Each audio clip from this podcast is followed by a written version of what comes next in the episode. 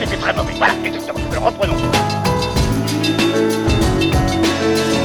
T'as pas une gueule de porte-bonheur. Vous savez, les avis, c'est comme les trous du cul. Tout le monde en a un. Bienvenue tout le monde à After Eight, épisode 90. After Eight est le talk show qui déconstruit la pop culture. On y parle de tout. Ciné, comics, séries, bouquins. Et aujourd'hui, on va parler non pas de grand cinéma, mais de petit cinéma. C'est l'alpha et l'oméga de l'épisode précédent. de cinéma sur petit écran en Sur fait. Très très très petit écran.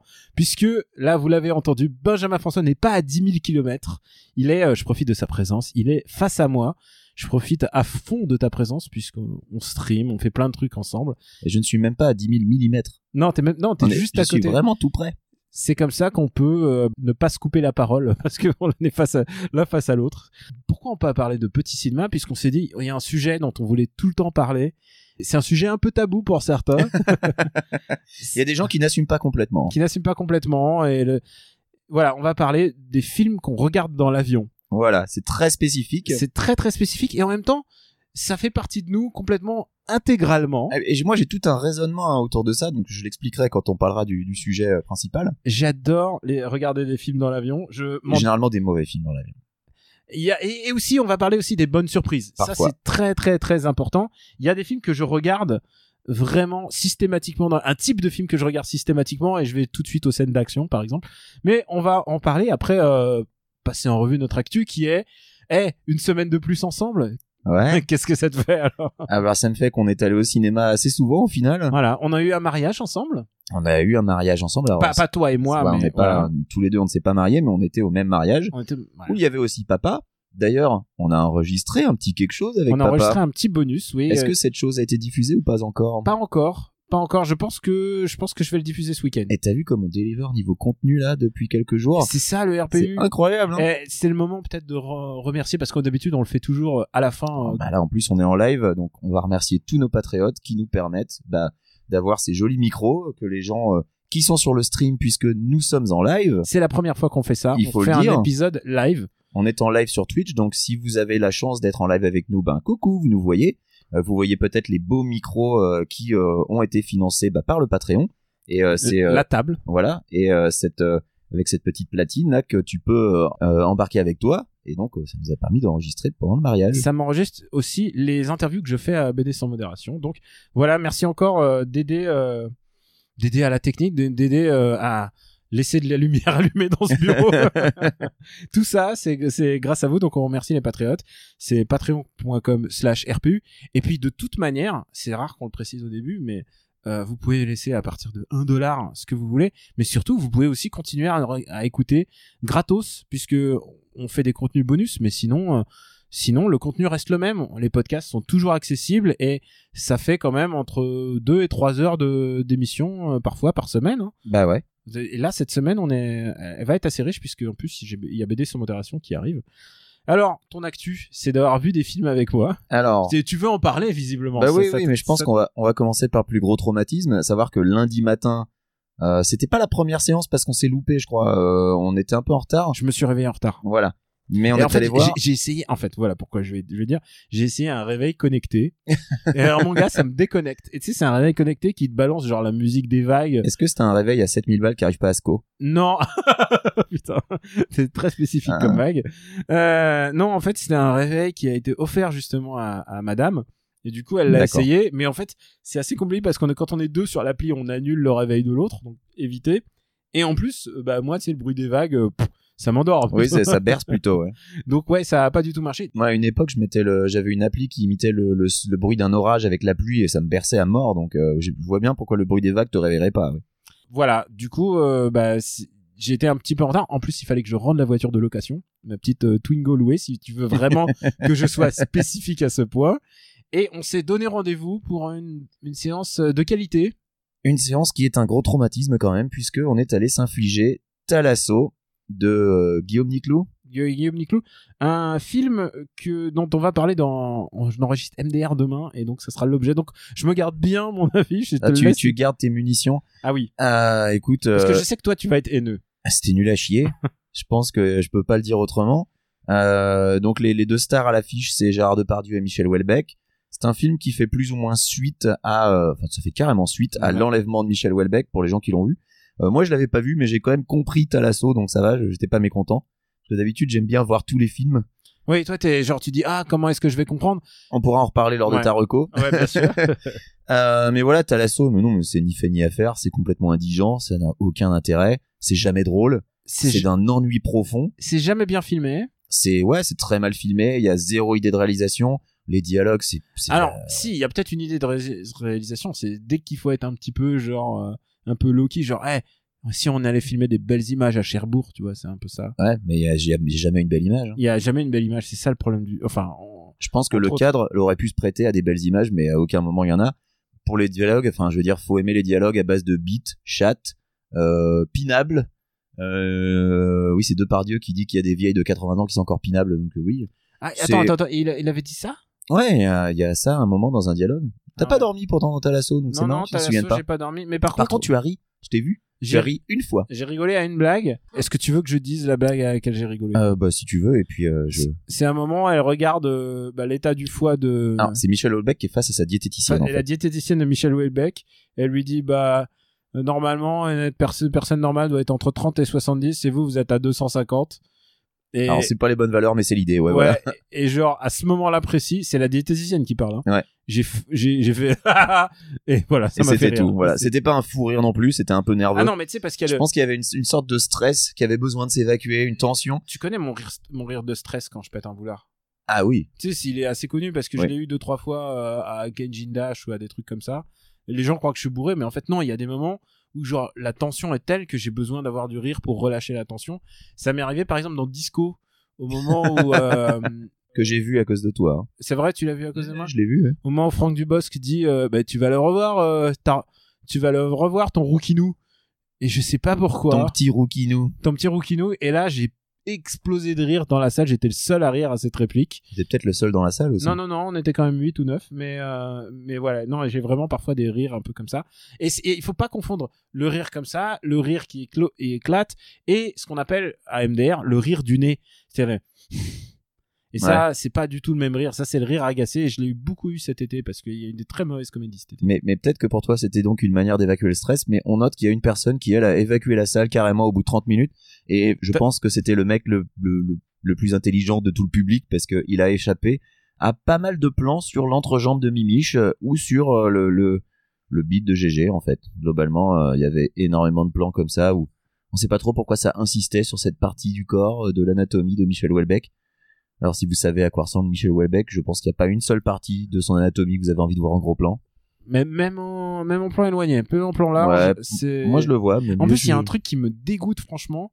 C'est la- il fume énormément dans le film. Ouais. Et il fume ses clopes euh, entre les deux, entre le doigt, entre le majeur et l'annulaire, et en la pince, en passant sa clope très fort, et on dirait une espèce de, il a l'air un peu machiavélique et malade. Et ça te dégoûte ça? Ça me dégoûte. Alors Bah, moi, déjà, déjà c'est pas ma cam, plus- mais ah, genre, il a vraiment l'air sale, quoi. Ah oui, il a l'air crado. Ouais. Et ce qui me faisait le plus bizarre, c'est que euh, il y a un dialogue où avec Depardieu, il parle dents et où il explique qu'il a plus une seule dent en haut. Ah oui. Et donc du coup, Il je me demande, du coup, comment tiennent ses clopes? Parce qu'il dit qu'il a pas de dentier non plus, parce qu'il aimait pas ça.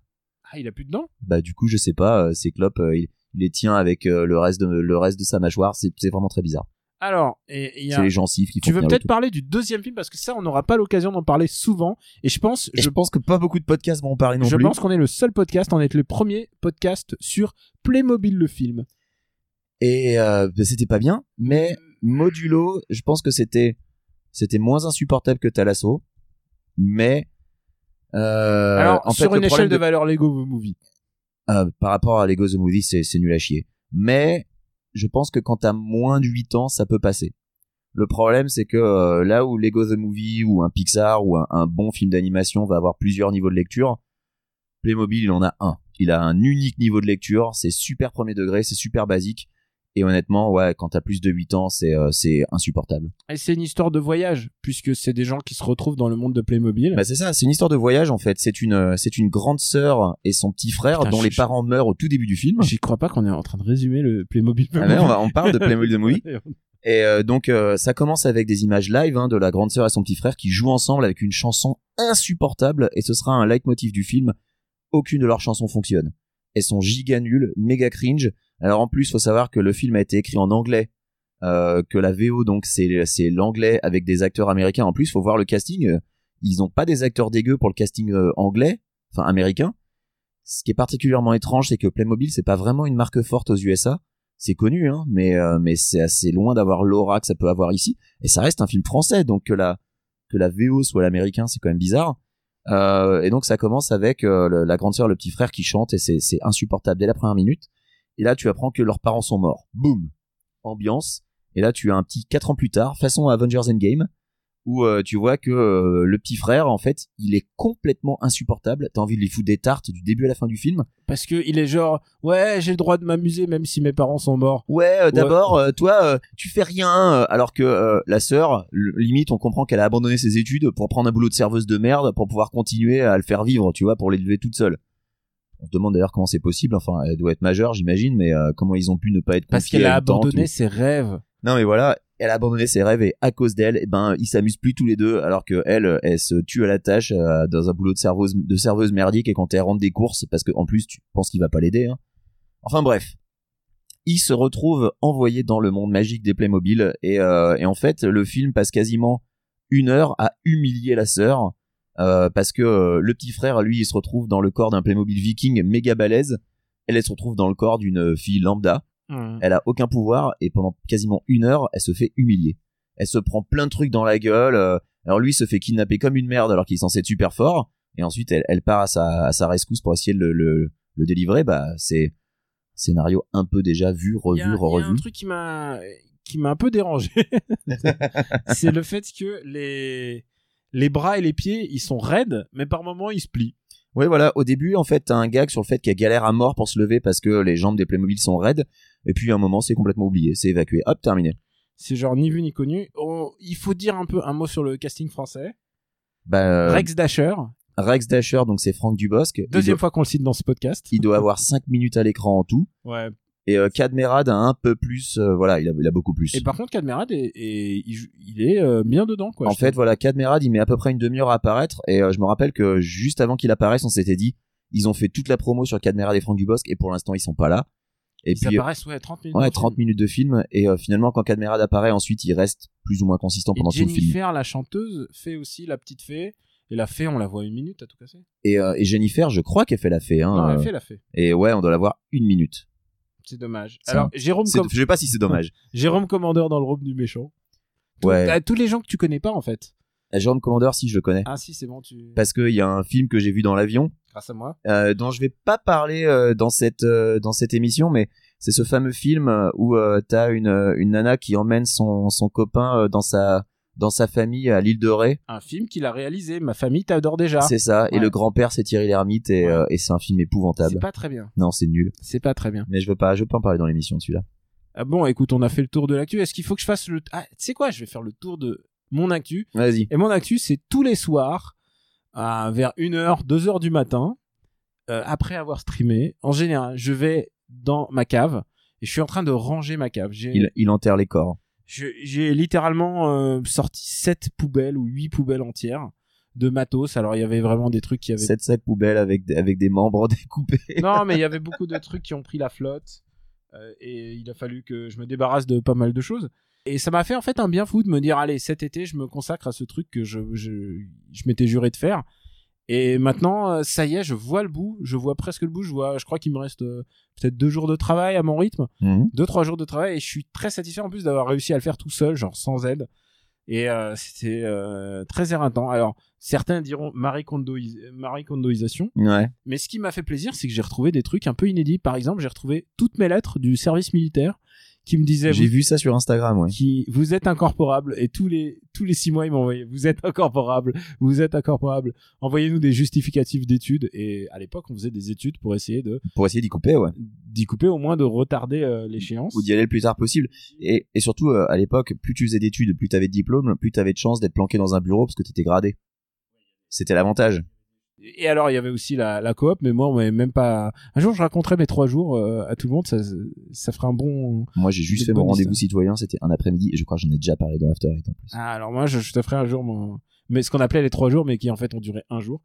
Et ça m'a permis de retrouver pas mal d'autres trucs, euh, des photos de mon amoureuse euh, quand j'avais 6 ans, euh, des plein de documents un peu un peu farfelus, des manuscrits sans doute de mon grand-père et Ah tu vois, ouais. des trucs euh, vraiment intéressants. Mais des trucs qui ont qui ont euh, une valeur sentimentale et peut-être une valeur euh, ah non non, valeur sentimentale, je pense. surtout sentimentale. sentimentale. Mais voilà, donc du coup, ça m'a ça m'a fait un bien fou de de de revisiter un peu cet endroit. Ah, c'est on est en live, donc les gens les gens qui J'ai un peu baissé mon fauteuil parce que je commence à en fait je suis obligé de me marque-bouter au-dessus de mon micro donc euh, voilà. tu sais que ce micro ils peuvent monter aussi. Ah. C'est tous ces détails, tu vois, qui que euh, moi je ne connais pas. Alors attention, ça va faire un bruit très désagréable à l'enregistrement, je le ferai à la pause. tu feras la pause. je montrerai le micro. Est-ce qu'on se lancerait pas dans le sujet maintenant qu'on a parlé de cave et de et de films euh, Eh ben, de films euh, pas vraiment olé olé. J'aurais Ouais. préféré, je crois. Allez, on, a- c'est- on, on va, on va se lancer les films qu'on a vus dans la vie. Non, c'est de ce côté qu'il faut regarder. Oye, esa papaya. Ça vous dirait un ice cream avec mon ami et moi? Casse-toi, sale gominé.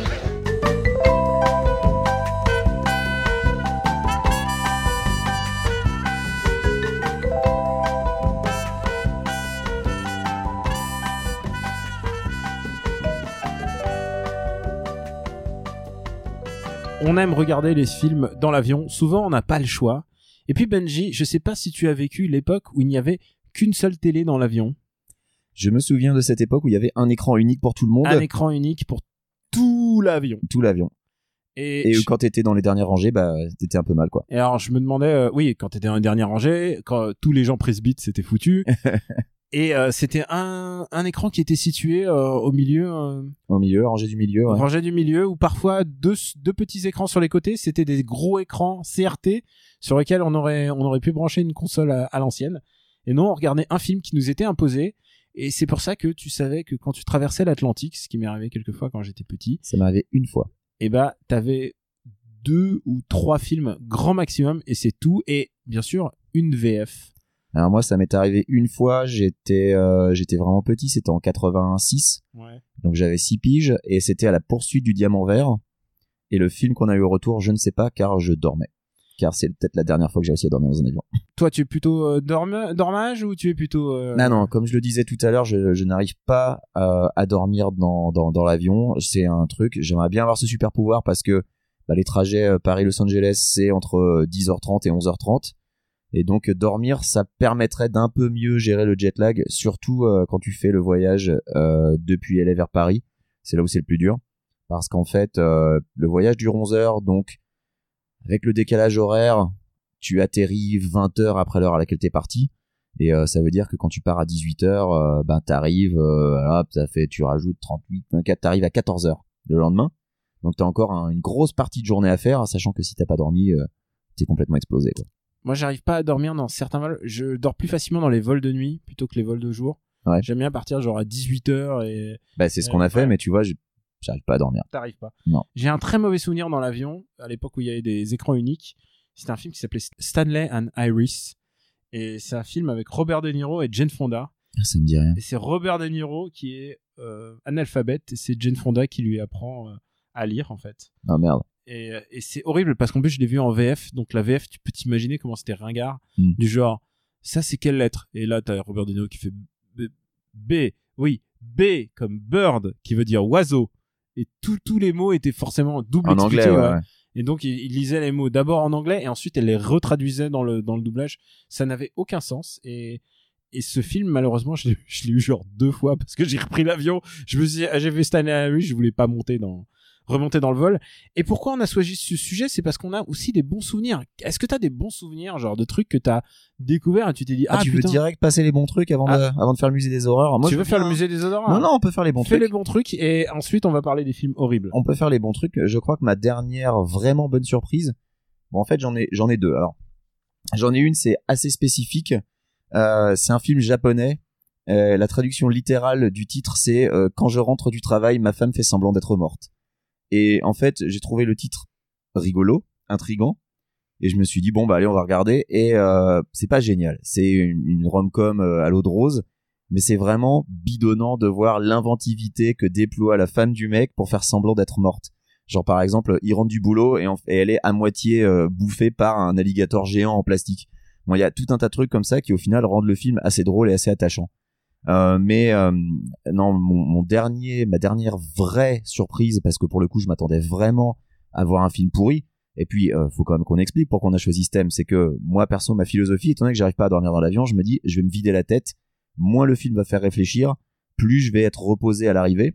Et donc, je regarde généralement des films complètement merdiques, genre des gros actionneurs, genre Transformers 4, enfin des machins où vraiment t'as pas besoin de réfléchir. Donc des films vraiment 4. pourris. Très mauvais joie quand même sur petit écran. Ah oui, oui, bah, très mauvais film aussi sur grand écran de toute Ouais. façon. Mais euh, c'est comme ça que j'ai vu par exemple le premier euh, euh, reboot de La Planète des Singes avec James Franco que j'avais trouvé nul à Yesh et je sais que beaucoup de gens l'aiment alors que moi franchement je le trouve mais stupide du début à la fin ce film. Et pour le coup le deuxième, je m'étais dit allez on est reparti pour un gros navet et le deuxième j'ai trouvé vraiment bien. C'était alors je sais plus comment il s'appelait celui-là. T'avais Dawn of the Planet of the Apes c'était le premier. Le deuxième, War the Battle of... le deuxième c'est War, c'est pas le troisième War? Je sais plus. En tout cas, le deuxième, je l'ai trouvé vachement bien. Parce que, euh, je sais pas, il y avait des Parce- singes sur des chevaux avec parce- des, des parce fusils mitrailleurs. Parce qu'il y avait pas James Franco qui, qui cajole un, singe. Ouais, je sais pas. Puis c'est des Matt Reeves à la réal. Il y avait vraiment des trucs cool dedans, j'ai trouvé. Et euh, c'était vraiment une super surprise. C'est Rise le deuxième. C'est Rise, voilà, c'est ça. C'est ça l'avantage aussi d'être avec des gens qui nous regardent euh, sur Twitch. Moi j'ai eu pas mal de bonnes surprises récentes. J'ai vu Le Chant du Loup. Et Le Chant du Loup c'est un film que j'ai loupé au cinéma. Et euh, en plus il y a des gens qui m'ont dit oh tu verras c'est un peu cheapos. Et en Mhm. fait d'abord c'est pas du tout cheapos. Et surtout de le voir euh, en petit écran il y a un petit côté euh, claustro en fait pour les films de sous-marins. Je recommande pour les films de sous-marins de les regarder sur petit écran. Et du coup, le chant du loup m'avait vraiment surpris en bien parce que parce qu'ils étaient tous bien, parce que ça me plaisait de voir Kassovitz en, en haut gradé militaire. Alors il y a un y a un, un truc assez impressionnant avec Kassovitz, c'est qu'il est pas très grand, mais par contre, t'as l'impression qu'il va te dérouiller la face. Mhm. Euh, il, est, il est bon en boxe, tu vois, donc il- ça, ça se voit un peu dans sa manière de s'exprimer euh, dès qu'il exprime son corps. Et il y avait François Civil qui joue le, le rôle du, du personnage principal, et c'était vraiment une bonne surprise. Donc parfois, t'as des films comme ça que tu que tu t'attends pas à voir. Je vais juste parler d'une de mes petites habitudes que j'ai. Ouais. Je regarde en général une fin de film Marvel. Je me regarde en général une baston de film Marvel. Euh, je sais pas, en général c'est le Marvel du moment. Par exemple, je revenais euh, d'assez loin, là je revenais du Canada, et il y avait Avengers Endgame, donc il y avait le dernier Endgame qui était déjà disponible, et je me regarde les Avengers en japonais. Parce que il y a un truc génial qui se passe avec le doublage. D'abord, ils- ont un, un culte du comédien de doublage au Japon. C'est vraiment Bah oui. un, un truc très très important. Surtout, Les seiyuu, c'est des stars. hein, c'est des, c'est stars, ils ont un rapport très important avec ça, avec le, la japanime. Donc du coup, les doubleurs, les comédiens qui font euh, Tony Stark et tout ça, c'est vraiment des gros, des gros caïds. Et du coup, je me suis refait la fin de Endgame en japonais. Déjà, je m'étais fait Infinity War complètement en japonais, et c'est assez rigolo parce que la voix de Parker est très très bien choisie. Euh, Quand tu, tout d'un coup, t'as, tout d'un coup, t'as cette scène énorme où ils sont tous réunis, le Battle Royale final, et, et que tu dis, ah putain, ça va éclater. Et là, tu l'as sur un, petit- quand même un petit écran, et tout d'un coup, euh, Captain America reprend le, le marteau et il fait Avengers Assemble. Assemble Assemble, bah, je peux dire que c'est, pas tout à fait la même chose. Je trouve que la voix de Thanos est très travaillée. En fait, je trouve que les films Marvel gagnent à être en japonais. En général, donc si tu as l'occasion, euh, mon best-of, euh, je pourrais faire un, un super super Marvel Battle, mais avec les films doublés en japonais. Et je pense que euh, Doctor Strange gagne en japonais. Je Ah pense ouais qu'il est vraiment plus intéressant en japonais que en, que en VO. Bon, après, pour les gens qui comprennent pas le japonais, est-ce que c'est vraiment intéressant? Ouais, c'est fun, c'est fun de Ouais. redécouvrir un film que tu connais dans d'autres conditions. Par exemple, euh, je me suis fait euh, Mad Max Fury Road. Et Mad Max Fury Road, tu, tu peux t'imaginer que c'est un truc genre une grosse narration. Je me suis fait Mad Max Fury Road sans le son. J'ai regardé juste les images. Ah ouais. Et c'est génial à quel point les images te racontent tout ce que tu as besoin de savoir. En fait, t'as pas besoin de son et c'est assez fascinant de faire euh, Fury Road sur un petit écran. Alors après, tu y perds. Sans doute, il, le film a été édité pour être euh, trop violent. Et il y a parfois des, vu que maintenant l'offre est euh, pléthorique, tu sais, t'as un petit écran, mais t'as genre Ouais. 250 films, tu sais pas, il y a, y a tout un truc assez incroyable de- disponible. Parfois, il y a des films pour adultes, enfin pour adultes. Genre, je me dis, putain, je vais être un weirdo si je regarde ça en public. Surtout sur les vols Japon. Il y a Ouais. des- genre, j'ai l'impression qu'ils font pas très gaffe. Et euh, les films russes, parfois, ils à une sont... époque, à une époque, ça censurait beaucoup. Et euh, je crois que ça s'est beaucoup calmé là-dessus. Euh, je me rappelle par exemple d'un vol où il y avait le assassin avec Stallone, Banderas et Sharon Stone. où a priori il y a une scène un petit peu osée dans une douche et la version qui était la version qui était dans l'avion, bah non, ils avaient complètement coupé toutes les scènes un peu un peu un peu tendues quoi. Euh, mais c'est marrant que t'aies parlé d'un film de sous-marin parce que si on peut maintenant commencer à parler des horreurs, Ah, tu veux, tu veux passer de, parler des horreurs? Allez, moi sur mon vol après avoir regardé ma comédie japonaise rigolote avec la femme qui met en scène sa mort, je me suis dit bon, il faut que je regarde un truc nul, un truc con et quoi de mieux qu'un film avec Gérard Butler? Et donc j'ai regardé Hunter Killer, un film de sous-marin avec Gérard Butler Ah putain, c'est vraiment pas bien. et c'est vraiment pas bien. C'est d'un ennui profond. Tu vois des sous-marins qui font la course dans l'océan. Alors c'est euh, pratiquement aussi passionnant que la, course de Destroyer dans, The Last Jedi, qui est franchement le passage le moins intéressant de The Last Jedi. Sauf qu'en plus, il y a un passage avec des Navy Seals, sauf que les mecs, c'est des randoms dont tu te fous complètement. Et, euh, Gérard Butler qui, euh, qui lance des, des grandes phrases. euh, Enfin, tu sens que le mec a écrit les dialogues, il s'est dit ah ça c'est de la punchline. Mais quand Gérard Butler il les balance face caméra dans son sous-marin, tu dis bon bah dans une boîte de conserve ça marche moins bien. Hunter Killer c'était vraiment pas bien. Tu crois qu'il a tout filmé en. Il a tout filmé sur fond vert Euh, c'est pas impossible. Mais tu vois comme quoi les films de sous-marins c'est pas parce que c'est sur un petit écran que ça rend mieux. hein. Ah ouais, non, tu. Non non pas tous. Pas tous. Et alors, est-ce que t'en as d'autres peut-être? Ah, bien sûr que j'en ai d'autres. Alors on peut parler de Un homme à la hauteur. Ah putain Parce que j'essaye de regarder des comédies françaises avant de venir, histoire qu'on ait des choses euh, À des- se raconter. Ah, voilà à se raconter. Surtout pour, surtout pour témoigner. Ouais, c'est euh, une espèce de, de, de sacerdoce, de s'infliger une comédie française en me disant celle-là, je l'ai pas pu la voir avec Daniel, je vais la regarder, on en parlera. Un homme à la hauteur, c'est vraiment pas bien, mais vraiment pas. Et euh, en plus, tu. Est-ce qu'on peut, on peut résumer un homme à Alors, la on va résumer un homme à la hauteur. C'est Jean Dujardin qui est un homme de petite taille, Voilà, mais ils ont pas pris un homme de petite taille. Ils ont, ils ont pris juste Jean Dujardin. Jean Dujardin en le en le diminuant euh, en, le, en diminuant sa taille. Alors, enfin, il y a par divers stratagèmes Ouais. utilisés. Soit il est juste à genoux et ça se voit, soit ils ont diminué sa taille par image de synthèse. C'est un remake. C'est un remake d'un film belge, je crois. Euh, et non, c'est Jean euh, je crois, je crois que c'est br- brésilien ou brésilien. Ah, je ou argentin. autant argentin, pour moi alors. Autant pour moi. Euh, et c'est donc Jean Dujardin petit qui séduit Virginie Efira. Mais euh, le truc c'est qu'à aucun moment tu crois à leur relation. Il y a rien qui marche. Parce que Jean Dujardin en fait à part le fait qu'il est petit il est parfait comme mec. Il est drôle il a de l'esprit euh, il a euh, il a une vraie carrière. Enfin globalement le mec il est parfait. Et tu te dis mais euh, c'est la meuf super matérialiste qui s'arrête à ça pour euh, pour le jarter mais pourquoi il persiste à la pour à la pourcha- à la- pas la pourchasser mais à essayer de la séduire tu vois? Enfin non, le film est débectable du début à la fin. C'est vraiment nul. C'est, euh, c'était horrible. C'était une expérience vraiment horrible. C'est c'est un film assez assez repoussant. Ouais. Alors tu me À tu toi. me provoques. Vas-y, vas-y. Tu me provoques donc il faut que je te parle d'un film repoussant à mon tour. Il faut que je te parle de mon film Nemesis. En général, quand on me dit quelle est une des des pires comédies que t'aies jamais vues, pour moi, mon film Nemesis s'appelle L'amour, c'est mieux à deux. C'est une comédie française, évidemment. Évidemment. C'est réalisé par Dominique Farrugia et Arnaud Lemort. Arnaud Lemort qu'on a revu il y a pas longtemps puisque c'est quand même euh, il a il a réalisé Ibiza il y a pas si longtemps dont tu as peut-être entendu parler avec Alors, rien que le titre me c'est Christian Clavier qui va à Ibiza. Oh là là. Il avait réalisé juste avant euh, Dépression et des potes. Le seul problème c'est que il a pas l'air de savoir ce que c'est que des potes ni la dépression non plus. Ah, c'est compliqué. Et, euh, et là, et là, l'amour c'est mieux à deux. C'est un des.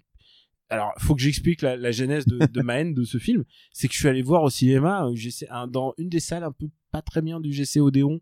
Tu sais, il y a une salle où t'es obligé de regarder genre en l'air. Ah bah oui, il y a une Ouais. salle où en fait c'est en pente mais Oui. inverse. C'est en pente inverse. Ouais. Et t'es obligé genre de, il faut, faut que tu te, je sais pas, t'allonges pour le. on, pour on était allé voir je sais plus quoi ensemble dans Ouais, cette je crois salle. qu'on est allé voir un truc et en fait je déteste cette salle Mm. parce qu'il faut être euh, faut être vraiment loin du- de, de l'écran pour en profiter pour en profiter entre guillemets et, et alors je, je, je m'installe devant devant le film avec un pote et c'est un film avec Clovis Cornillac et Virginie Efira et Manu Payet et en gros C'est deux fois qu'on parle de Virginie Fira déjà. ouais c'est pour ça en fait je fais l'enchaînement Ah, je vois. et en gros, c'est Clovis Cornillac qui est persuadé que euh, le grand amour doit être le fruit du hasard et pas euh, et pas d'une d'un quelconque calcul quoi. Tu vois en fait, euh, il, il faut que ça soit il faut que ça soit le hasard. Tu vois si si c'est un coup monté par ses parents, il y croit pas.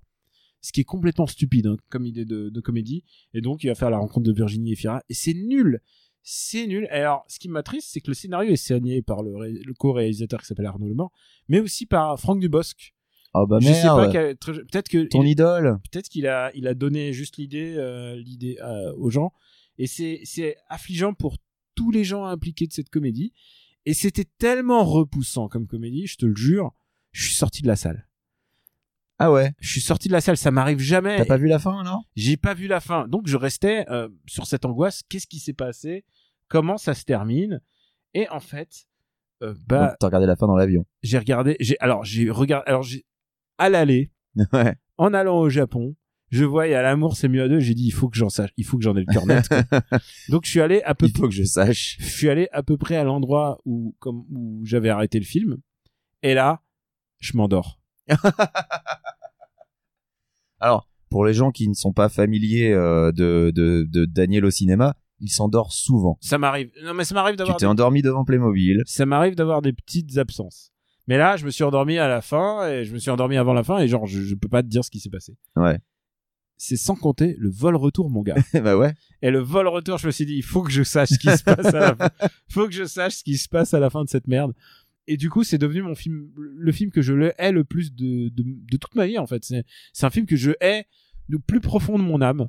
Et je je, je, je, déteste les dialogues de ce film. Je trouve Donc que- la, la fin rattrape pas le début. ah non non, la fin c'est débile parce que en fait il apprend que ses parents eux-mêmes, en fait euh, c'est pas le fruit du hasard qu'ils se sont rencontrés. Alors il se rend compte que toute sa théorie c'est de la foutaise. Putain mais il faut le voir. Faut faut, faut, voir la, nullité des dialogues. Le- Clovis Cornillac qui est pas un mauvais acteur, mais ça c'est vraiment le worst de sa carrière. Manu Payet le pauvre, euh, enfin vraiment tous tous tous Virginie Efira que j'adore hein, pourtant. Je tiens juste à dire que sur le chat en ce moment les gens disent plus que la ligne verte. Je dis non, moins que la ligne verte. Et de toute manière, c'est pas la même décennie. On a, là, c'est la, c'est la décennie 2010. Donc, je précise pour notre po- autre podcast qui s'appelle Super Ciné On précise pour papa qui va donc devoir regarder ce film parce que je suis sûr qu'après cet épisode, des gens vont envoyer des listes. Ah, mais je pense qu'il y aura liste comédie. Puisqu'il reste 4 mois. comédie que Daniel déteste et ils vont prendre les tops que Ah j'ai oui. fait, genre 2014. Alors, je tiens à dire, il a déjà vu euh, Les Visiteurs 3. hein. Ah, c'est vrai, il a déjà vu Les Visiteurs 3. Est-ce que t'as peut-être d'autres films qui t'ont marqué Alors j'en- j'en ai, j'en ai. Euh, je, je me garde, je me garde évidemment le summum pour la fin, mais je veux en placer une pour Dirty Papi. Ah que je crois que j'ai vu dans l'avion aussi. Alors Dirty Papi, c'est le titre français. Je me rappelle déjà plus du titre américain, mais c'est pas grave. C'est un film avec Robert De Niro.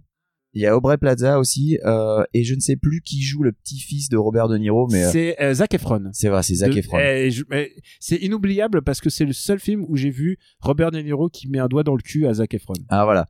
Donc il y a deux scènes. Il y a Robert De Niro qui met un doigt dans le cul à Zac Efron, et il y a Robert De Niro qui fait un cum shot de crème solaire sur la poitrine d'Aubrey Plaza. Et que dire? Que ce film, c'est l'incarnation de la vulgarité absolue. Je sais, je crois que je l'avais lancé juste parce que j'avais vraiment, j'étais, je crois que j'avais regardé Transformers 4 et je me suis dit là il me faut vraiment un truc pour me Ah, vider la peux pas tête. aller plus loin que ça, quoi. Et, euh, et du coup, je me suis dit, allez, je vais mettre ça. Avec un peu de chance, je vais rire une fois ou deux. Et non, c'était, euh, c'était le, c'était le fond de la cuvette. C'était épouvantable. Je euh, crois que la fin est très très gênante parce que tu vois une scène de cul entre Robert De Niro et Aubrey Plaza. bah ouais, Et... tout est maxi gênant. Ouais. Ça s'appelle Dirty Grandpa si tu veux savoir. Ah oui, Dirty Grandpa.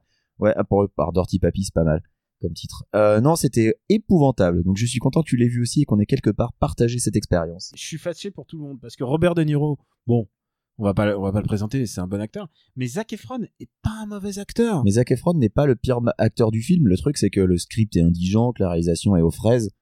Rien qui va. C'est, c'est vraiment euh, épouvantable. Et je suis très triste toujours pour euh, Aubrey Plaza parce que quand tu la vois, Putain, mais Aubrey Plaza, sa carrière au cinéma, c'est dur, quoi. c'est à ça que tu vois vraiment une, une vraie star.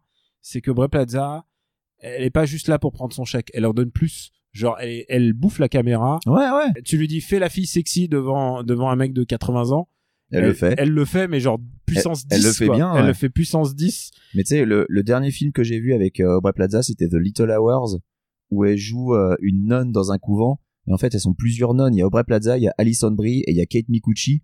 Et c'est trois nonnes qui, qui sont obsédées par l'idée de baiser, en fait. Mhm. Et c'est à, à mourir de rire. Enfin, moi, j'ai trouvé ça super drôle, The Little Hours. Et Aubrey Plaza, dedans, est fantastique. Et euh, je recommande à tout le monde The Little Hours. Ça, ça aurait pu être Marocco. Ah bah, tu sais, ça, ça n'a rien à voir avec Je le. pas déjà reco. Je sais pas. Ça se trouve, c'est Moi, non, j'avais recommandé Ingrid Goes West, C'est vrai, qui, avec est, Aubrey euh, qui, Plaza. qui, de- qui devait sortir en France, mais je sais pas s'il est sorti finalement. Hmm. C'est euh, c'est une fille, c'est sur le Instagram en fait, c'est un film sur l'illusion d'Instagram et c'était assez fabuleux. Aubrey Ouais. Plaza, elle fait des films qu'on devrait voir dans l'avion en fait. Ouais. C'est genre, je crois que c'est, elle est formatée pour euh, pour faire des films dans l'avion. Parce qu'il y a un autre film où elle est avec Zac Efron où euh, en gros euh, c'était euh, elle et Anna Kendrick qui se retrouvaient à être les deux dates de deux gars qui vont à un mariage. Enfin, c'était Ah, c'était assez oui. nul. Ah oui, mais ça c'est, tu sais quoi? Moi, ça m'a permis, le ciné, l'avion m'a permis de voir des belles comédies. Hmm.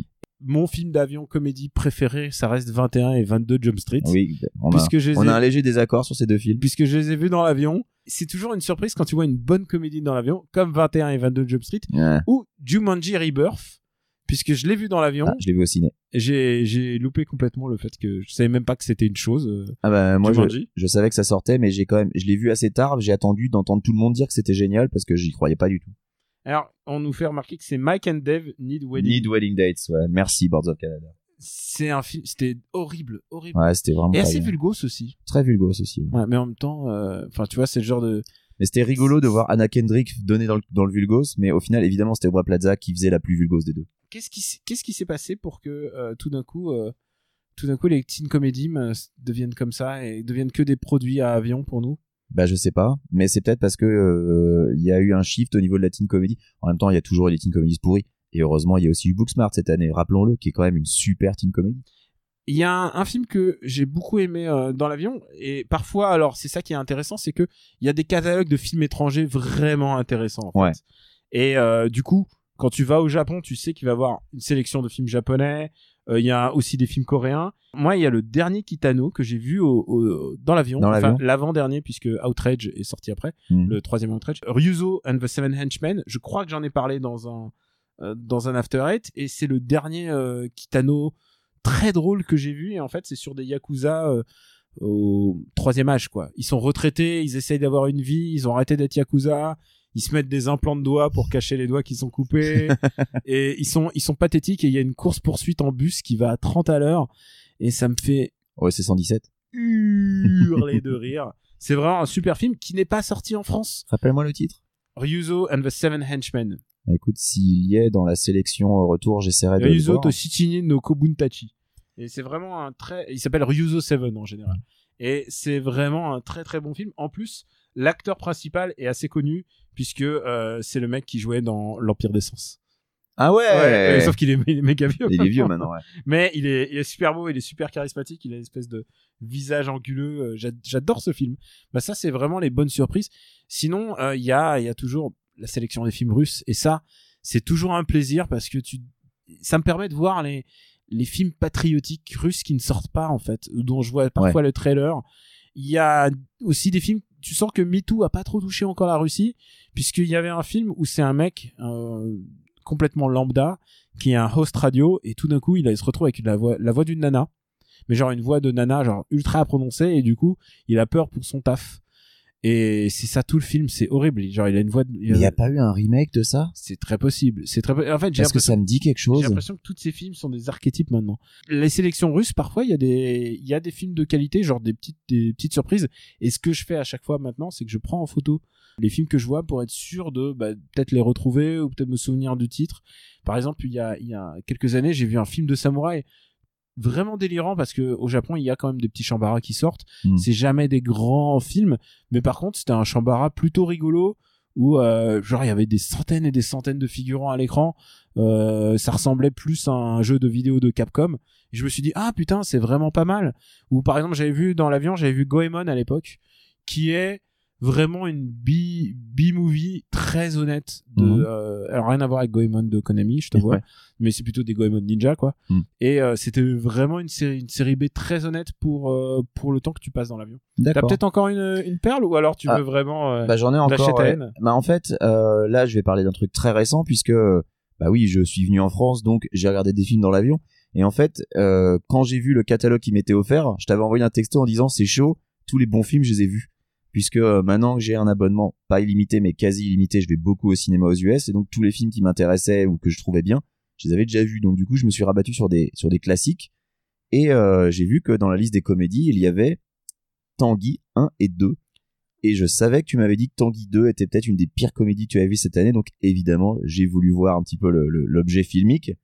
Donc je me suis infligé le premier Tanguy, et ensuite j'ai regardé le deuxième quasiment dans la foulée. Et tu as raison, Tanguy 2 est une des pires merdes que j'ai vues cette année. C'est épouvantable. alors faut déjà, faut peut-être résumer pour ceux les on, gens va, qui on va ont- parler du 1 déjà. Des- le 1, est-ce qu'on on peut pas dire tout le monde beaucoup de gens l'ont vu, c'est un gros succès de, Tanguy, un gros succès public. ouais. Qu'est-ce qui- Euh, qui s'est passé pour se réaliser? Tu sais qu'on est mystifié à chaque fois avec Pouillot, on en parle. Bah ouais. C'est incroyable parce que ce mec a eu une trajectoire châtillaise. Il s'est, il s'est C'est- craché en ouais. flamme en fait au fur et à mesure des années, ou alors il est devenu de droite. Et alors, je pense que surtout non, il a perdu. Je pense qu'en vieillissant, si tu perds parfois le côté, euh, ce qui fait la caricature en fait. Il arrive Euh, plus à vraiment lire la À- société, à je sais pas. cerner. Oui, avant il cernait les gens. Ouais. C'était vraiment, moi quand je voyais un vieux châtillaise, on aurait dit un coup de crowbar, tu Bah vois. ouais, bah la, Tati Daniel, La vie est un long fleuve tranquille, euh, c'était des films qui avaient su lire leur époque. Et euh, mais là, Tanguy 2. Et autant je peux encore voir un petit peu, il y a une certaine vision dans Tanguy 1. Le problème, c'est que le personnage est détestable, c'est que t'as envie de le frapper du début à la fin. Et le film est sauvé par du Solier et Azema parce que c'est assez marrant de les voir cabotiner et inventer des stratagèmes pour se débarrasser de leur fils. Et puis l'idée que le fils leur fasse un procès pour rester vif chez eux, c'est marrant. Le problème, c'est que euh, la fin du film n'a aucun sens. Du, du jour au lendemain, Tanguy change de personnalité. Lui qui faisait des malaises et devait être emmené au SAMU euh, rien qu'à l'idée de passer une nuit en dehors de chez ses parents, du jour au lendemain, il est capable d'aller en Chine et le film se termine comme ça. Et le dernier tiers est vraiment absurde en fait. Le Ouais. dernier tiers du film, tu sais pas comment il, il voulait le finir. Et je tiens à le dire maintenant, je peux, je peux le dire à l'antenne. Je connais la personne dont, qui a inspiré Tanguy. C'est vrai? Ouais. Il s'appelle vraiment Tanguy. Et euh, alors évidemment, c'est pas rien à voir puisque euh, lui, il apprenait le japonais. Ah oui, mais il était prof à l'INALCO aussi. Non, non, non, mais il apprenait, il apprenait le japonais. Là, c'est le chinois, mais tu vois, Ouais. il y a des petits trucs, des petits trucs en commun, mais évidemment, ça a été, c'était changé, changé et, et modifié. Et je crois que de lui ne reste rien dans Tanguy 2. Il reste pas grand chose. Alors, Alors Tanguy oui, 2, Tanguy 2. Alors il déjà, revient de Chine. le premier truc déjà qu'il faut dire, euh, c'est que le personnage de Jean-Paul Rouve dans Tanguy 1 est remplacé par Gaspard Proust dans le 2 et ça passe pas crème. hein. Ça se voit vraiment que c'est pas du tout le même mec alors que c'est censé être le même personnage, mais que Châtillier s'est dit oh pour les Chinois pas de problème, on va tous les remplacer, ça va pas se voir. Ah oui, sauf que quand tu regardes les deux films d'affilée, ça se voit quand même aussi beaucoup. C'est pas du tout les mêmes acteurs mais chinois admettons, pour admettons, interpréter. 20 ans après, ils se sont dit, bon, ça va passer. Voilà. Euh, Il y, a- il y aura que les fous qui vont le regarder dans l'avion qui vont se rendre compte. C'est ça. Mais le principal problème de Tanguy 2, c'est que bah, le personnage de Tanguy, du coup, lui, il évolue plus du tout. Il est le même du début à la fin du film. Un film qui d'ailleurs n'a pas vraiment de fin. Un film qui d'ailleurs ne raconte rien. Les seuls passages qui sont un peu drôles, et encore, j'ai jamais ri, hein, mais c'est exactement la même chose que dans le 1 finalement. C'est Azema et Dussolier qui reprennent leur petit stratagème. Et le problème, c'est que euh, Azema et Dussolier, ils ont donc une fille, une, une petite fille, pardon, qui est euh, qui est eurasienne Mm. puisque sa mère est chinoise et bah, leur- son père c'est Tanguy et ils se mettent à devenir racistes et ils font des racistes. blagues racistes. Ils font des blagues racistes. ils font des réflexions racistes. Ils font, on a tout. On a droit au nem, on a droit au riz, on a droit au même on a droit à la prononciation à la chinoise on a euh, droit à... genre Michel Leb quoi. Enfin c'est épouvantable. C'est quoi J'ai envie de me le revoir juste pour les noter? Parce que c'est euh, c'est un c'est un scandale. florilège de racisme euh, et c'est euh, putain il y a même une réflexion genre un moment. Alors je vais spoiler. Préparez-vous les gens qui voulaient voir Tanguy 2 je vais spoiler euh, la fille tombe enceinte elle a quoi 16 piges à peu près? Ouais. elle tombe enceinte et Dussolier sort alors je sais pas exactement verbatim mais c'est genre euh, au pire c'est l'abandon de ses études et pour ouvrir un tabac Oui. Oui, oui, oui, bien sûr. Mais bref c'est pas c'est pas encore la pire parce que tous les asiatiques dans ce film s'expriment genre en Lao Tzu. Ouais. Genre ah oui les réflexions de Confucius et de Lao Tzu euh, c'est c'est écrit j'ai avec cru voir Ghost in the Shell 2 honnêtement, je pense que euh, et ça c'était une caricature, je pense que tout le monde il est beau, tout le monde il est gentil. Euh, ouais on est pas loin hein. Était, était moins moins raciste que ça, alors que c'est là les caricatures étaient vraies quoi. Euh, c'était c'était fait pour ça, alors que là t'as un soupçon de on essaye d'être réaliste et c'est on essaye d'être drôle aussi oh là là et c'est horrible c'est horrible. épouvantable Et puis il y a le moment oui on se moque simplement de leur prononciation du français à base de euh, bah c'est du ching chong c'est Ching Chong. Ouais. Voilà. C'est vraiment, on est à, on est à un niveau de d'écriture vraiment, c'est du, du médiocrité. Et, et le film n'a pas de fin. Alors il y a un retour de karma parce que Azema et Dussolier en prennent plein la gueule euh, juste à la fin. Et ensuite ça dure encore 10-15 minutes. Et le perso de Tanguy, lui par contre, il a, il a pas changé. Il est, est-ce que c'est ton pire film? Je sais pas si c'est le pire film que j'ai vu cette année parce que j'ai quand même vu Dark Phoenix. Mais est-ce que c'est ton pire film au- dans l'avion? Mais non, c'est pas mon pire film dans l'avion. Puisque mon pire film dans l'avion, Ah, et est, tout tu- le monde l'attend. Tu veux le balancer? Bah je sais pas, t'en as pas un avant que je, avant que je drop de bombe Euh, Non, vas-y, balance. Mais mon pire film dans l'avion, c'est évidemment Lucie de Luc Besson. Ah Mais oui, et tout le monde l'attendait sur le, Et, et tu sais quoi? Si sur le chat. si t'as un fauteuil assez moderne, donc une télé assez moderne, t'as peut-être une port USB pour euh, enregistrer. Non, mais voilà, enfin Lucie, euh, je pense que euh, je, on reviendra dessus euh, en détail quand on fera le film dans dans par la Luc. Et tu sais, je crois que j'ai un peu hâte parce que il y a vraiment un truc qu'il faut que j'exorcise avec ce film. Il faut qu'on crache dessus pendant deux heures, tous les trois. C'est c'est épouvantable, Lucie. tu Je- sais que moi je l'ai vu dans des bonnes conditions, moi. Ouais, moi, je l'ai vu dans l'avion. Moi je l'ai vu chez toi. Ah putain, c'est vrai. J'ai vu, euh, Oh je- l'ai vu en mangeant des mozzarella sticks. Car quoi manger d'autre aux États-Unis que des mozzarella Ah, sticks? tu l'avais vu aux US pendant que moi j'étais euh, au taf. Ouais. il me semble. hein. Ouais, ouais. Ben, euh, pour l'anecdote, Lucie, c'est c'est le film où je me retournais régulièrement pour voir si les autres passagers ils me jugeaient parce qu'ils voyaient ce que je regardais tellement ce que je regardais était consternant. Tu vois, j'ai pas fait ça pour Dirty Grandpa, mais Lucie, j'étais vraiment, j'étais gêné en fait. J'étais gêné de regarder cette merde. Oh là là, que dire sur ce film? Non, que dire si ce n'est que j'ai hâte d'en parler dans Parle à mon Luc parce que parce que va y avoir va y avoir une sorte de ouais c'est ça ça va De être ça va être cathartique ça va être complètement cathartique ouais Je comprends. de se débarrasser de cette, cette, cette chose. Et après, tu sais quoi, il y a des films pires que ce que j'ai vu au, au- Moi, je veux rester positif. C'est After Eight, mais je veux être positif. Il y a des films, genre, je Mais me les, suis les gens veulent pas qu'on soit positif, Ouais, Daniel. moi, hein. je me suis surpris. à Les gens, ils veulent de la haine. J'ai vu des films pas très bons et je me suis surpris à dire ah ça allait presque. Tu vois par exemple les films de Kenshin, Ouais. adaptés de Rurouni Kenshin, le Les manga, films live. les films live. D'accord. Et bah tu sais quoi, c'était ok.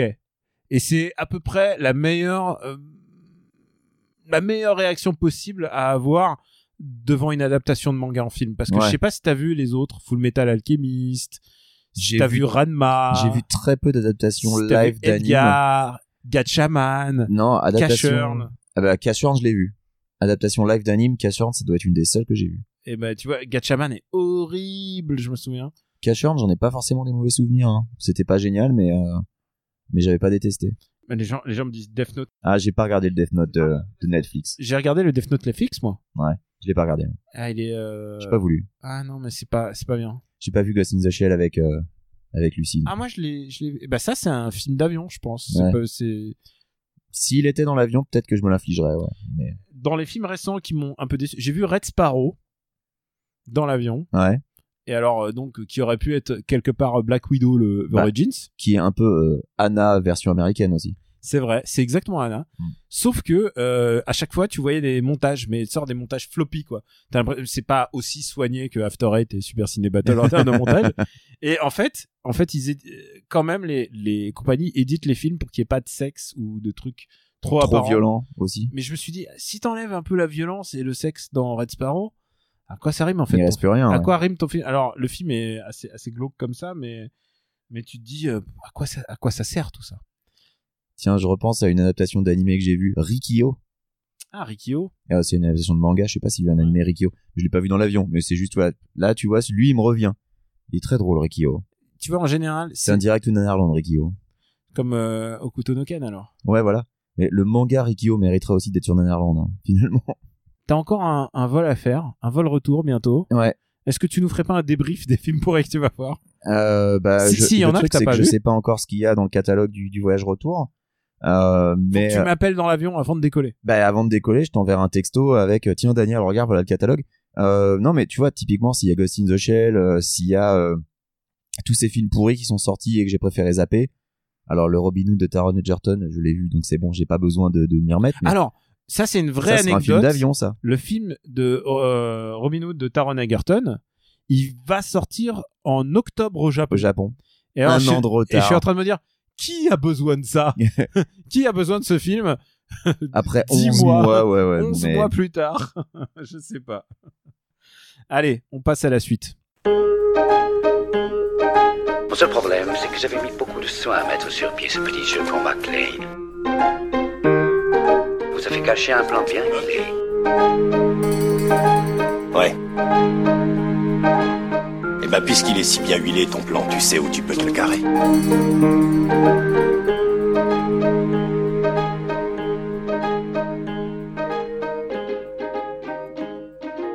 Benji, tu connais la phrase Oui. After Eight Oui, je est la un connais, titre oui. trompeur. Parce qu'à la fin, on balance nos recommandations. Et je sens l'escroquerie poindre parce que tu t'es dit ouais deux semaines à être là à regarder des bons films alors que t'aurais pu recommander Playmobil. Attends, attends, attends. J'ai, en fait, je viens, je viens d'avoir une idée de reco. C'est vrai? J'ai une idée de reco. C'est la PlayStation Classic Mini à 20 euros à la Fnac. Franchement, Ah, rien merde. que pour avoir une manette PlayStation USB, ça vaut le coup. Pas de marque. Allez-y. Euh, et puis achetez aussi les autres, hein, la NES Mini, la Neo Geo Mini. Mais voilà, sachez-le, à l'heure actuelle, la PlayStation classique à la Fnac et euh, peut-être à Darty et peut-être euh, chez Boulanger, je ne sais pas, est à 20 euros.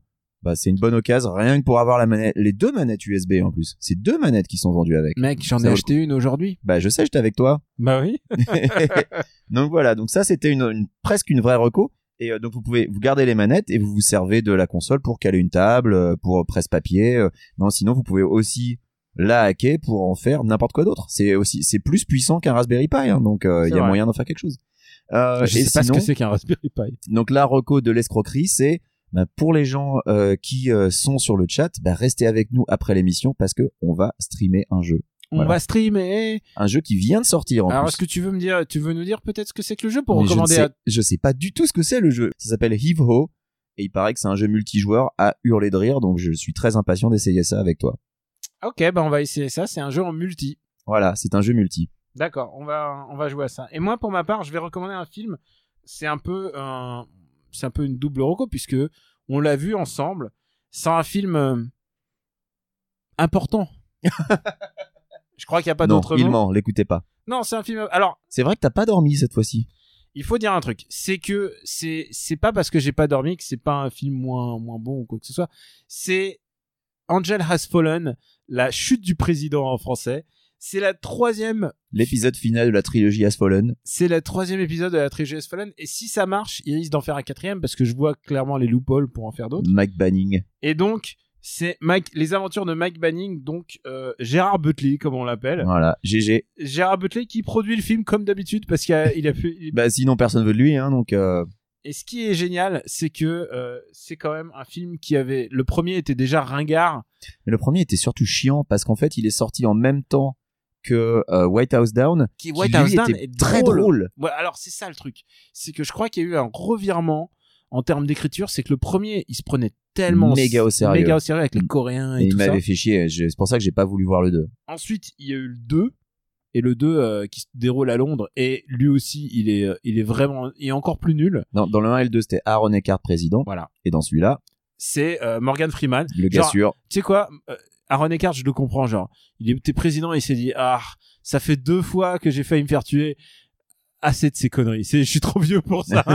je suis trop vieux pour ça. Je vais mettre, je vais mettre le président. Ça va devenir mon vice. Ça va être mon le vice vice-président. Ça va être mon devient vice-président, qui est encore plus vieux, Morgan Freeman. Ouais. Gerard Butler est toujours cha- chargé de sa sécurité. Et ce qui est génial dans ce film, c'est déjà, ils ne parlent, ils ne font jamais mention d'Aaron Eckhart. Non, Il n'existe plus, il lui, c'est existe terminé. plus. Et ils font genre, Gerard Butler, c'est le grand ami de Morgan Freeman. Mais tu sais que euh, quand, quand Gérard Butler est en cavale et qu'il cherche un endroit pour, euh, pour euh, limite dormir, je m'attendais à ce que dans sa cabane au Canada, il aille trouver Aaron Eckhart en lui disant bon Coco, je t'ai sauvé la mise deux fois d'affilée, je pense que t'as assez confiance en moi, donc euh, peut-être que si je te je t'ai sauvé les miches suffisamment, je peux dormir. Et en fait non, c'est pour introduire Nick Nolte. Et Gérard, ah, c'est vrai qu'il y a, alors, c'est ça l'avantage de ce film, c'est qu'il y a que Nick Nolte. Et Nick Nolte, dans ce film, il joue comme il est aujourd'hui. Bah, il joue, il joue la même chose que dans le Hulk de Ang Lee en fait, je trouve. Baby, my son, uh, don't make the great choice. T'es à mi-chemin entre Bourville et Nick Nolte. honnêtement, honnêtement, Clodo Nolte, ça peut être un kink. Parce qu'il est vraiment, il est en look Clodo. Ah grave ouais. J'imagine qu'il est arrivé euh, sur le, le, le décor. Enfin, tu vois, on lui a posé le personnage. Il a dit comment je dois le jouer? Nolte, Prends Nick, pas de douche pendant deux semaines. Nick, Nick, sois toi-même. et, et, et il est, il est absolument, euh, il est, abs- il est absolument sidérant parce que euh, c'est le père donc de, de Gérard Butler. C'est ça. Et Gérard Butler qui joue la super amitié avec Morgan Freeman alors que finalement il est à son service que depuis euh, trois ans. Pas si longtemps, ouais. Ouais. Puis euh, C'est l'épisode de la maturité. Parce que Gérard Butler, maintenant, il était invincible. Là, il est invincible, mais il a mal. C'est-à-dire, il prend des, Il, il se prend une balle à un moment. Hein. il Bon, prend des euh, comprimés antidouleurs. Ouais, il a mal, il a mal au dos. Il a mal au dos. On lui dit attention, euh, votre Vos cervicales, ça va pas du tout. Ça hein. va pas du tout, mais euh, c'est pas grave, il court. Il Ensuite, il se fait défoncer la gueule. Il, il a un accident de, de 33 tonnes. euh, il se fait tirer dessus, mais tout va bien. Et c'est ça qui est génial, c'est que je crois. Et il arrête génial. les médocs à la fin. Alors, c'est une recommandation, mais je vais vous dire un truc. N'y allez pas exprès. non mais attendez qu'il passe dans l'avion. Voilà. Attendez qu'il passe dans l'avion. Attendez qu'il soit sur Netflix. Ne payez pas une place de ciné pour voir ça. a- Non oui, c'est vrai. Non mais votre temps est précieux. Faut être sérieux. Votre temps est précieux et il vaut mieux que ça. Mais euh, il y a quand même une scène où il se cache avec un- littéralement il vole un camion qui ressemble à Optimus Prime C'est ça. et il se cache dans les arbres à travers Alors, les arbres. Il et- est, il est poursuivi par une foultitude de voitures de police et surtout par un hélicoptère avec le gros spot lumineux, comme on les voit dans toutes les courses poursuites euh, de, dans les films américains ou même dans la réalité. Hein. Faut savoir que euh, à Los Angeles, un de nos sports favoris, c'est de nous connecter sur la page Facebook de ABC7 où il y a euh, le type qui est dans euh, qui commente les courses poursuites de voitures avec l'hélicoptère de la police. Et euh, l'hélicoptère de la police avec son gros spotlight, il perd jamais une bagnole. hein. non, c'est pas, possible. C'est c'est pas possible. Et là, Gérard Butler, il arrive à semer l'hélicoptère alors qu'il est sur une, une, une route de terre au milieu d'une forêt. Il arrive à s'enfuir. Alors qu'en plus, il a son, il a la lumière, enfin, son 33 tonnes, les phares sont allumés, hein. Oui. Donc c'est impossible que l'hélicoptère le perde. Bon, bref. Si on relevait toutes les, toutes les, toutes les choses qui n'ont Non, pas de sens dans le script, on n'aurait pas fini. Je pense qu'à un moment ils se sont dit, on s'en fout. Genre il y a les drones tueurs, mais c'est des drones, c'est des drones tueurs, mais pas genre qui tirent. C'est des, c'est, C'est des drones kamikazes. c'est des drones kamikazes. Enfin ils sont. Et c'est des drones qui sont utilisés au début du film et plus jamais ensuite, alors que ça aurait été bien utile. Franchement, j'aurais des drones comme ça. Pourquoi euh, ils se font voilà. chier? Parce qu'à la fin du film, alors je vais spoiler la fin du film, bon pas vraiment. Non, Il y a un assaut à la fin du film Ouais. et les méchants ils vont ils vont au charbon direct. Pourquoi ils envoient pas leurs drones? Tu vois? Il y a, il y a des choses que j'aime dans ce film. Par exemple, j'aime euh, la, Toi tu aimes le, le fichier crypté du dark web. Il y a un moment, il parle de fichier. Ah, ça y est, j'ai trouvé le dossier crypté du J'ai dark trouvé web. le dossier crypté du dark web. C'est les preuves qu'il a comploté, puisqu'évidemment il y a un complot contre Gérard Butler. Toi, tu aimes bien la, la nana du FBI Euh, non, moi j'aime bien euh, Piper Pirabo qui joue sa Ah, qui joue son sa femme. épouse et littéralement il y a marqué euh, c'est la femme de Gérard Butler. C'est Elle, ça. elle n'a pas d'autre fonction dans ce film que d'être la, femme, de, Gérard Butler. Mais t'aimais bien l'inspectrice du FBI jouée par la Ah. femme de Will Smith, La femme de Will Smith et tu sais quoi? Jada Pinkett Smith. hein, Elle on va le pas. joue, elle le joue d'une manière euh, don't give me any shit. Et elle est elle est sidérante de non naturel surjoué. Pendant tout le film, Daniel, à chaque fois qu'elle apparaissait, il me faisait un coup de coup de genre. Elle est trop bien, elle est trop bien. et c'est vrai, c'est genre c'est alors on s'ennuie pas mais évidemment Gros placement produit pour Chev- Chevrolet aussi. Chevrolet, euh, alors oui, alors autant c'est Audi pour euh, Luc Besson. Chez Luc Besson, là c'est Chevrolet. Ah, Chevrolet, il est dans tout. Et à la fin, il y a une Bentley, on sait pas pourquoi, on sait pas d'où elle sort. C'est censé être la voiture blindée du président, mais en fait, elle est pas du tout blindée la Bentley. Hein. Elle se fait défoncer. Il y a plein de choses qui vont pas dans ce Il y a film. tellement de choses qui vont pas. Et en même temps, Les effets spéciaux. pas. alors il faut en parler. Bah, c'est nos film. plus gros fous rires. les C'est un film qui est très généreux en explosion. Genre, s'il y a un passant, il a été soufflé par l'explosion. il y a genre, il y a des moments où les mecs, c'est genre, il y en a un, moment, il a décollé à cause d'un drone. Et genre, j'ai fait, wow, putain. Il, Wow a, il a fait un wow. Genre, franchement, j'ai cru que c'était Tokyo Olympics de- 2020, quoi. C'est genre, C'était trop cher. J'ai fait, mais qu'est-ce qui se passe? Non, alors, en explosion, le film est très très généreux et il veut tellement en Il donner. y a quelques passages avec de la fausse fumée, on était pliés de Il y rire. a une référence évidente à Dark Knight euh, Returns. Oui. Puisqu'il y a un, Il y a un hôpital qui saute. il y a un hôpital qui saute, mais il saute en CG. C'est Et tellement laid, tellement mal fait. c'est d'une vraie laideur. C'est à mourir de Et ce rire. qui est génial, c'est que les acteurs, ils sont tous dedans, sauf Morgan Freeman, qui est et, et je, je le dis assez souvent, mais Morgan Freeman, il est content d'être là. Mais c'est ça. Il touche son chèque, Il est là, il, Il- fait le boulot. il fait Il Lucie, fait le boulot. hein. il fait Lucie, il fait ça. Et Morgan Freeman, il y a un moment où il, il part. Évidemment, euh, alors, on vous spoil. euh, alors, les traîtres sont On visibles. spoil un peu beaucoup le film. Alors, on devine qui sont les traîtres à peu près dès leur première apparition à l'écran. Je peux vous le dire. C'était très drôle. Je peux vous le dire puisque je l'ai, je l'ai chuchoté à l'oreille de. On se les chuchotait mutuellement, Mais- genre, lui c'est le traître. Ah, Mais ce qui est génial, c'est que c'est un film tellement débile que les gens qui font ça en disant, eh, c'est le traître au premier degré, je me dis, ah non mais les mecs, faut, faut, sérieux. Et donc du coup, à chaque fois que le traître arrivait à l'écran, je te disais, eh, je crois que c'est le traître. c'est lui le traître. Et le traître, les traîtres sont vus vraiment euh, dès le début. Et c'était eux les traîtres. Ouais, c'était. C'est ah, fou, hein Il y a zéro Dès surprise. le début, tu les crames. Non, c'était euh, c'était vraiment un, un moment de cinéma à passer, un convivial, mais On s'est bien marré. mais très con quand même quoi. Et vraiment les explosions, tout ce qui est pyrotechnique, euh, ça en a. Et je trouvais que le twist final était pas si mal. Sais, le- Attends, le twist final. tu sais, il dit ouais, on va faire un on va faire un siège là. Ah oui, ah oui. Ça c'était c'était bien vu. C'était Et, pas. et la scène post-générique, t'en as pensé quoi? Ah et alors voilà, il y a une scène post générique et on voit Nick Nolte et euh, Gérard Butler en slip. Alors attention, euh, si c'est si c'est votre kink, Bah, Après, euh, si vous avez survécu à Gérard Depardieu et Michel Houellebecq en slip, vous pouvez y aller pour Gérard Butler et Nick Nolte. hein. Et, et donc ils arrivent en slip et on les met dans dans ces bassines remplies d'eau salée pour qu'ils flottent, supposément pour être relaxés. Et tu vois si j'avais un, un, un- Et il y a une blague pipi. voilà et il dit eh, je crois que je vais pisser là-dedans et le film ce film s'arrête littéralement là-dessus. sur une blague de pipi. C'est vraiment très bizarre hein, parce que cette séquence est complètement hors sujet par rapport au reste du film. Alors est-ce que c'est ça qui te laisse à penser que peut-être ils ont ils ont compris que leur film était euh, était trop prenait trop sérieux Ah je pense que je pense que je pense que le seul espoir de cette franchise, c'est d'avoir un crossover avec Fast and Furious.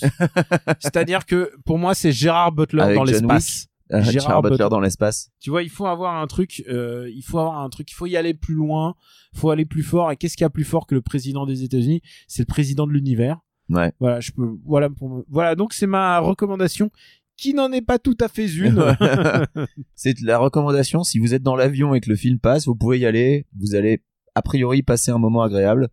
Vous allez bien rire quoi. je tiens à quand même dire bravo à Aaron Eckhart ou alors à son agent. Qui s'en est bien tiré. Je veux dire, lui, bonhomme. Tu Voilà. vois, quand je vois ce genre de, de Il s'est sorti de cette galère. de ce genre de courage, moi je pense à Henri Cavill.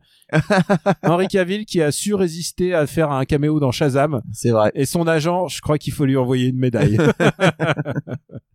Et je crois que c'est tout pour l'émission, euh, Benji. Eh ben, that's a wrap comme on dit. It's a wrap. Euh, où est-ce qu'on peut te retrouver, Benji? Mais on peut me retrouver euh, dans ta chambre pour l'instant, enfin dans ton bureau, euh, et sinon de After Eight sur after8.fr, dans le Growlcast sur growlcast.fr, et prochainement dans Parle à mon Luc. Alors je suis pas en train de teaser un épisode qui arrive, hein, on n'a pas encore de date, mais Non, non, c'est trop tôt là. un jour peut-être. C'est trop tôt, attends, ça fait deux mois qu'on l'a fait le précédent. Après le TGS. voilà, ton retour du TGS pour t'accueillir en douceur. Boum, Arthur 3. Ah non, ça va être, c'est, c'est trop compliqué. Bon, on sait même pas si on va faire Arthur 3 tout de suite. Moi, j'aurais presque envie de le faire tout de suite, histoire de crever l'abcès et de s'en débarrasser. Je sais qu'il y a un peu de résistance du côté de papa. Moi, j'ai besoin, d'un peu de temps. J'ai besoin de récupérer. Ouais. Euh, Donc, du coup, euh, un petit Malavita. ouais, je crois qu'il faudrait faire The un. Lady. Le film dont tout le monde se The fout. Lady, ça, ça me tente très bien. En plus, Parce que ça ne tente personne. Aujourd'hui, dans le monde, ça tente personne. puis en plus, voilà, vu comment euh, le, le personnage, enfin, faut savoir c'est quand même une histoire basée sur l'histoire de, alors attends, c'est Aung San Suu Kyi que ça se prononce? Et euh, vu comment elle a tourné, voir le film maintenant, ça va, on va avoir une espèce de nouvelle lecture du film, je pense. On verra. Et pour ma part, Camille Robotics sur Twitter. Et donc, euh, au Japon pour le TGS, pour les 4 jours du TGS. Et ouais. Si vous voulez, allez-y. euh, Mais peut-être que t'enregistreras un petit, un petit quelque chose avec Pouillot, du coup. Ah, peut-être qu'on fait notre petit Comme bonus. tous les ans. euh, notre petit bonus annuel. Peut-être qu'on, peut-être qu'on parlera d'autre chose que le Japon, finalement. Et Pouillot qui fait une apparition mystère dans le fameux bonus enregistré au mariage. C'est vrai. Il apparaît. Faudrait que je le. Comment je tease là Ouais, c'est vrai. tu va falloir le pousser ce truc-là. Le bonus, faudra le pousser, mais c'est pour. Il est destiné aux patriotes. Il est pour les patriotes. Désolé les gars. Voilà. Euh, ben non. euh, Enfin désolé euh, aux non patriotes. oui, mais euh, Mais les si autres, ça peut vous motiver, il y a Pouillot dedans. il y a Pouillot et, et Papa. Oui, mais papa par contre ça va plutôt faire fuir les gens, je pense. Oh, T'étais vraiment dégueulasse.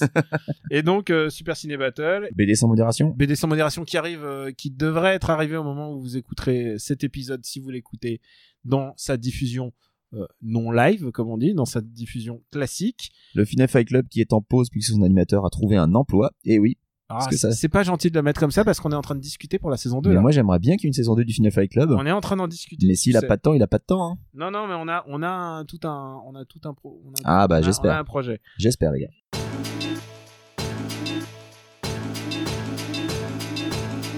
Et euh, bah écoute, c'est tout. La phrase rituelle, c'est After Eight disponible sur after8.fr. Et Dans vos applis de podcast, toutes les applis podcast. sur iTunes, sur Spotify. Je nous ai toujours pas dégagé de Spotify, t'as vu Non, mais t'as raison.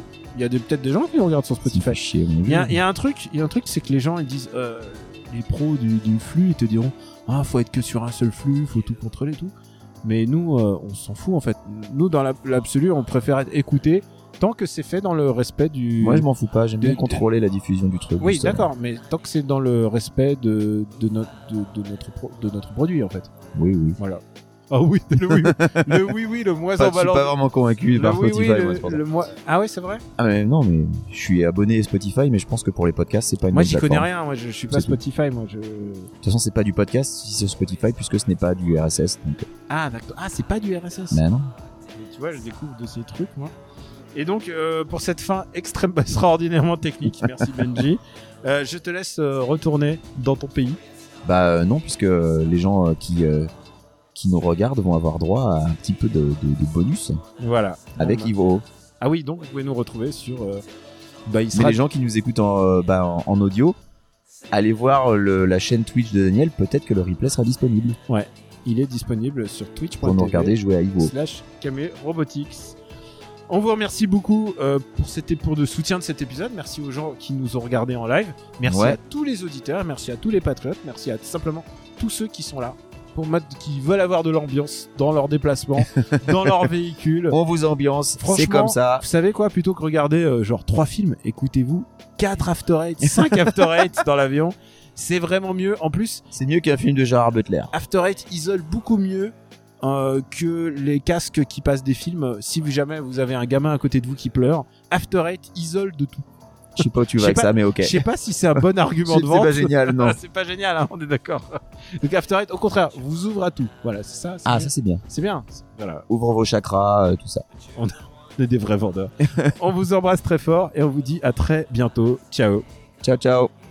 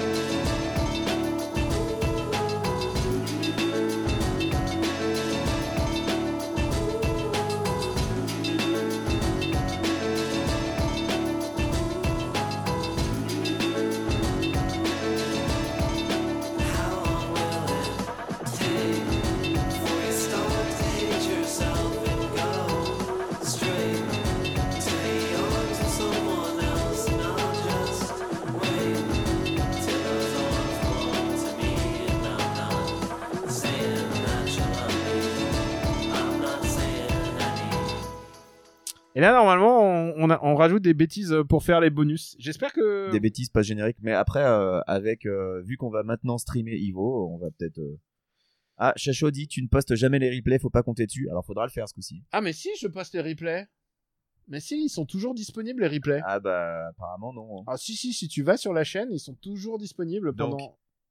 Euh, restez connectés puisque on va jouer maintenant, on va streamer. Ah, on, va streamer. Attends, d'abord, je me prends un boisson. J'ai envie d'avoir vos avis, euh, vous qui êtes, euh, qui êtes là. Est-ce que, est-ce que quelle expérience c'était de, de streamer ça? Euh, Je viens de recevoir un, un push qui me dit appeler assurance hier à 17h, donc il faut que j'appelle mon assurance. Moi j'ai eu un texto de mon épouse qui nous a fait faux bon et qui est rentrée à l'appart pendant qu'on enregistrait. Parce qu'elle en avait plein le cul de, de nous Elle attendre. en avait marre, voilà. Ah, pas sur YouTube. Ah non, sur YouTube, c'est trop de taf. Et sur les YouTube. replays sont dispo 3 mois et ensuite ils partent. Donc, Ouais. euh, Oui, voilà, c'est trois mois. hein, Vous pouvez. non, euh, c'est pas trop tard sur YouTube, t'as un bouton à cliquer pour exporter vers YouTube. Je le faisais moi. C'est vrai? Et ouais. Peut-être que je peux le faire, hein, si vous voulez. Dis-moi un enregistrement en public. Oui, ça demande euh, un peu de la, de la préparation ça, technique. Ça demande que je sois en France déjà. Ça demande de la logistique. Il se produit ça- une fois par an. Ah, je savais pas que ça s'auto-exportait sur YouTube. Ah, Ça s'auto-exporte pas, mais t'as un bouton, enfin t'as un menu, tu cliques dessus et euh, t'as un truc pour sortir sur YouTube, ouais. Bah écoutez, quoi qu'il arrive, euh, je peux le dire, le- l'épisode avec, avec Pouillot, l'épisode où on a, on, on a inventé Tronchard, bah lui, il va être remonté spécial en version euh, 8 minutes euh, LOL. Très bien. Voilà, par euh, notre camarade, qui est d'ailleurs euh, le, celui qui a fait euh, l'iconographie de Final Fight Club, Ah bah oui. John Struck. Bon du coup on stream, on se lance. Une production RPU. Benji, euh, merde, qu'est-ce que je After Eight est un titre trompeur. Oui, c'est vrai. Putain, 90 fois. je-